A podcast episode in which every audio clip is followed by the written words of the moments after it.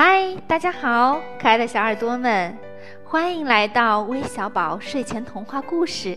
我是本周的客串主播鹏鹏妈妈。今晚我给大家带来的绘本故事是《不期而至的寒冬》。接下来就让我们一起来听听这个故事吧。这是小刺猬皮特皮克。此刻，他本该呼呼大睡，直到冬日结束。实际上，他却无比清醒，因为天气太热了，根本就不适合冬眠。他圣诞树上的泡沫雪花也不管用，除了热以外，还吵得要命。守灵大叔站在皮特家门口。对着一个黑色的小盒子，滔滔不绝。我也不知道今年冬天为什么会这么热，他对着小盒子说道。但是我觉得这样也挺好的，这样我就不用给牲口搭饲料槽了，也不用铲雪了。嗯，对我来说，这个冬天就像被人偷走了一样。冬天就在胡椒生长的地方，安安静静的待着吧。什么？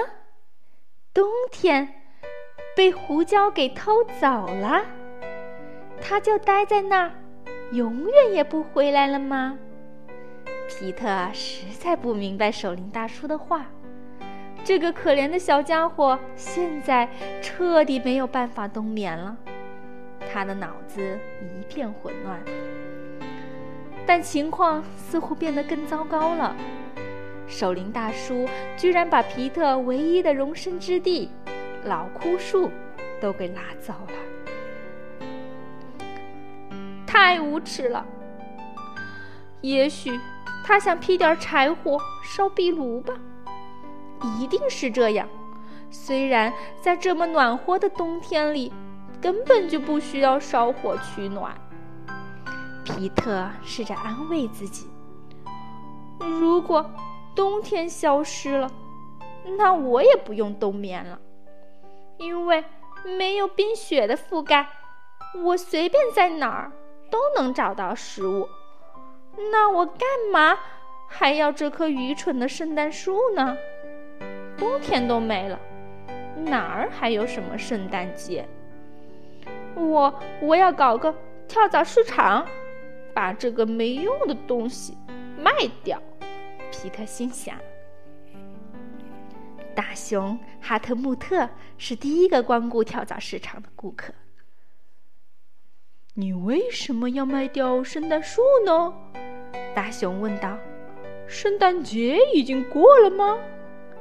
这大热天让大熊也有点头脑不清醒了。很简单呀，因为今年的圣诞节取消了。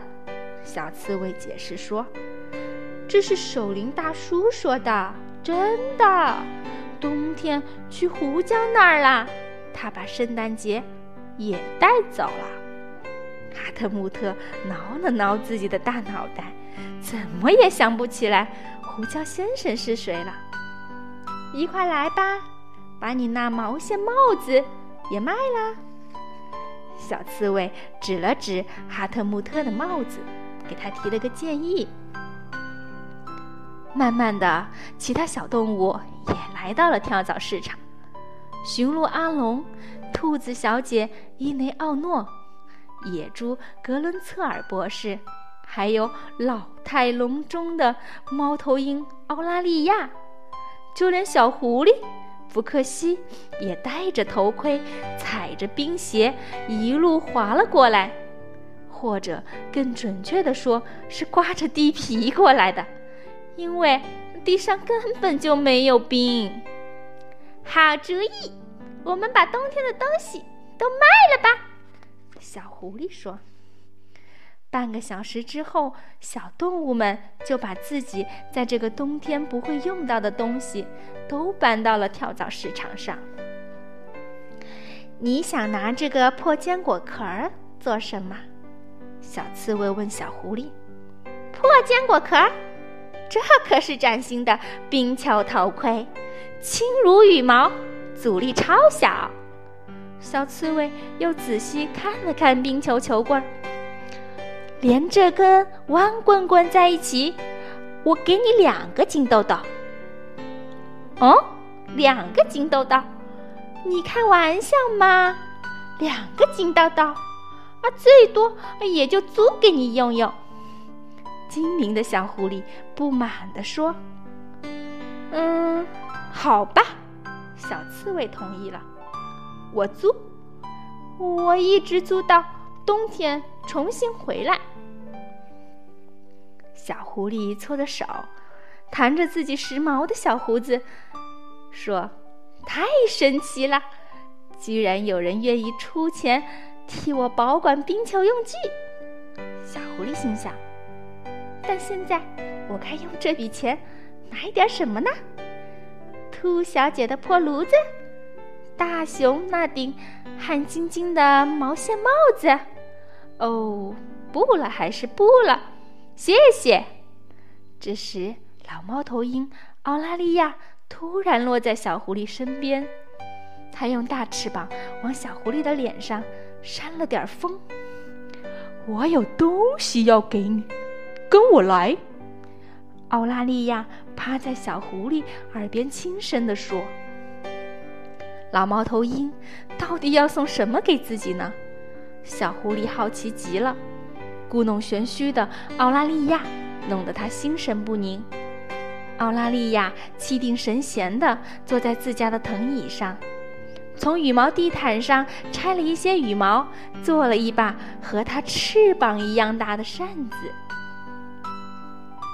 现在猫头鹰也挣到钱了，但跳蚤市场上并没有他想要买的东西——一件时尚新潮的比基尼。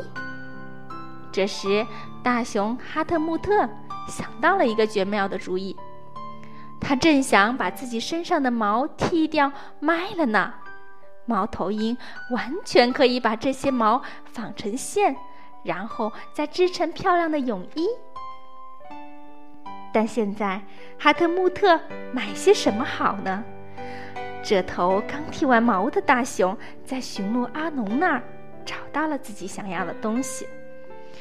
冬天拉着圣诞老人四处派发礼物的阿龙有一个大雪橇，虽然有点不情愿，但阿龙还是想赚点钱。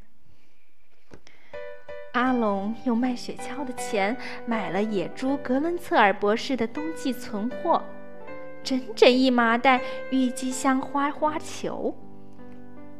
这可是博士先生在夏天的时候从人们的花园里挖出来的宝贝。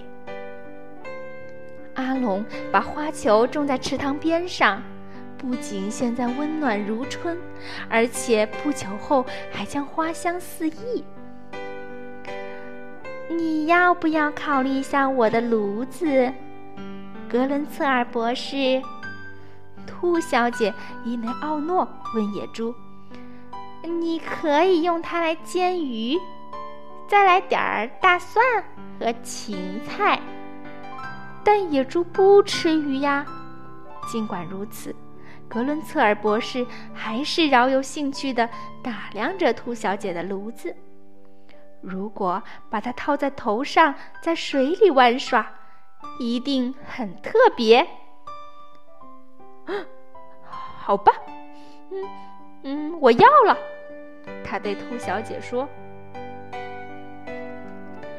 现在轮到兔小姐不知所措了。这么小一棵圣诞树，我能拿它来做什么呢？”他问小刺猬：“它看起来……”哦，就像个马桶刷。